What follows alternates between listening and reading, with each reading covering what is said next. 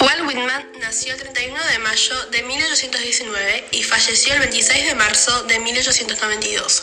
Fue considerado uno de los más grandes poetas de habla inglesa. Le apasionaba escribir sobre la vida y la muerte, la sexualidad, la prostitución, todo ello a través de una poesía cercana, entendible para cualquier hombre o mujer que quisiera acercarse a su personal concepto de la realidad. Whitman fue uno de los primeros que se animó a hablar sobre la sexualidad sin tabús, lo que era algo nimio para la época en la que se encontraba. Para empezar a profundizar sobre la sexualidad nos preguntamos, ¿qué es el erotismo y el sensualismo? El erotismo para Walt Whitman fue como el amor sensual, como la búsqueda diversa de la excitación sexual que no necesariamente se orienta hacia el sexo como procreación, sino que como goce y placer para el sujeto, como un impulso básico humano. El erotismo abarca múltiples sensaciones, desde la sensación que produce el contacto físico, tanto como el otro como uno mismo, hasta la excitación de la imaginación y de los sentimientos. El erotismo considera la expresión del placer sexual y sensual, y como sensualidad entendemos el placer, deleite y satisfacción de los sentimientos. Es importante considerar que la expresión del erotismo juega con la insinuación, con la sugerencia y este aspecto acerca del erotismo a la poesía. Un ejemplo de esto lo encontramos en la sección 5 de Canto a mí mismo, en los versos. Abro comillas, posaste la cabeza encima de mi cadera, volviéndote dulcemente, y entreabriste mi camisa, hundiendo tu lengua pecho adentro hasta el corazón desnudado, y te alargaste desde mi barba hasta los pies. Cierro comillas. Sección 49 de Canto a mí mismo. Abro comillas. Y en cuanto a ti, vida, supongo que eres el residuo de incalculables muertos. Yo mismo, seguramente, ya he muerto diez mil veces antes. Cierro comillas. Whitman fue conocido como el poeta del entusiasmo por la vida. Sufrió la censura y duras críticas por su libro Hojas de hierba. La publicación del libro le trajo más tarde notables problemas. Nada de eso afectó a su carácter ni el empeño por dar forma a una obra que siempre fue duramente criticada. Sus poemas transmitían pasión, euforia y alegría. Hablaban de amor, la sexualidad, la naturaleza y el entusiasmo por la vida. Lo más llamativo y censurado fue que hablara del sexo de una manera abierta, exaltando, por ejemplo, la belleza de amar a hombres y mujeres por igual. Fue un claro ejemplo de esas personas capaces de hacer frente a la adversidad para alcanzar sus sueños y de inspiración, porque a pesar de todo lo que vivió, luchó hasta el final. En la sección 48 de Canto a mí mismo, abro comillas. Creo en ti, alma mía. El otro que soy no debe humillarse ante ti, y tú no debes humillarte ante el otro. Cierro comillas. El poeta imagina su cuerpo y su alma copulando sexualmente. Afirma que ni el alma ni el cuerpo deben ser juzgados inferior uno con respecto al otro. Whitman desea eliminar la idea de que la parte física del ser humano es pecaminosa. El cuerpo, como un todo, es una realidad que le permite al hombre sentir la vida y deleitarse en ella.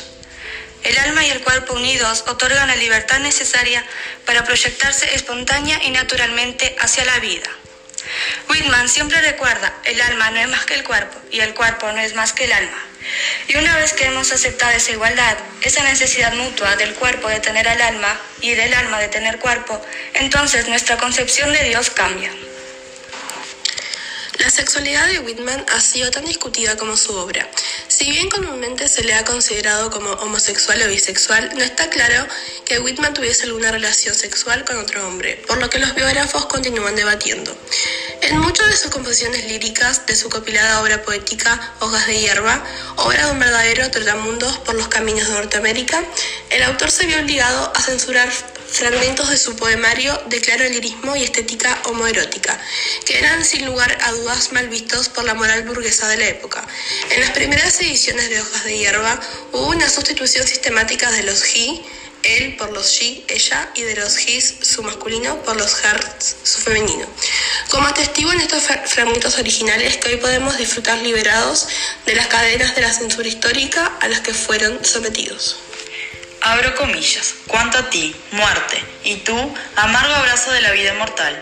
Es inútil que tratéis de alarmarme. Cierro comillas. En el poema 49, Whitman repite el otro tema clave del canto a mí mismo. La muerte y la vida son un proceso interminable, inseparables uno del otro en la escena del nacimiento.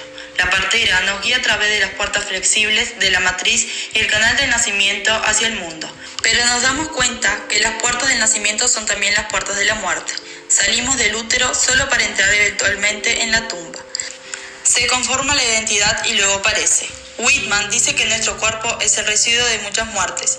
Whitman enfatiza la unidad del proceso interminable de nacimiento y muerte, sugiriendo que todo nuevo nacimiento viene de retoños previos que a su vez han vivido y muerto para que nosotros, los retoños actuales, podamos ocupar el ámbito central y firme de la conciencia y la vida en el momento presente en desarrollo.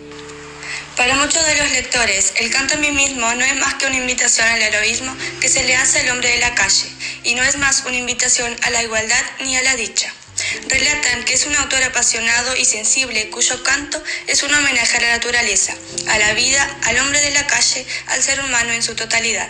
Su bellísimo poema toca la fibra y habla directamente al corazón del lector. Es espiritual y reflexivo a la vez. Su poesía es vitalista, esperanzadora, una avalancha de sentimientos.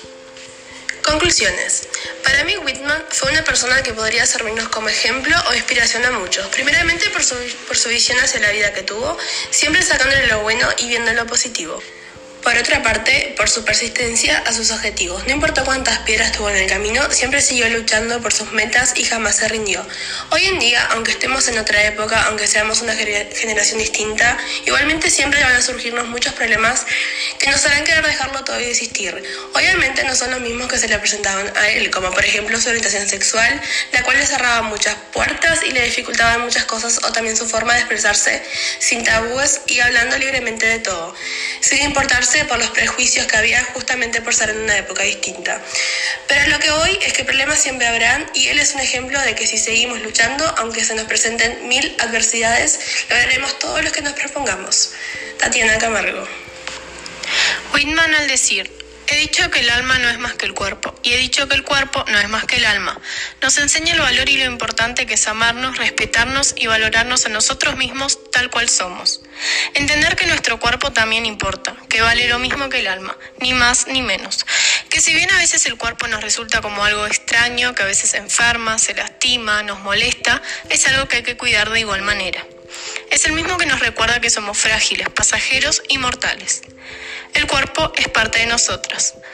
Es bello y no por cumplir requisitos estéticos, sino por el simple hecho de estar vivo. Es la única casa que vamos a habitar durante toda nuestra vida.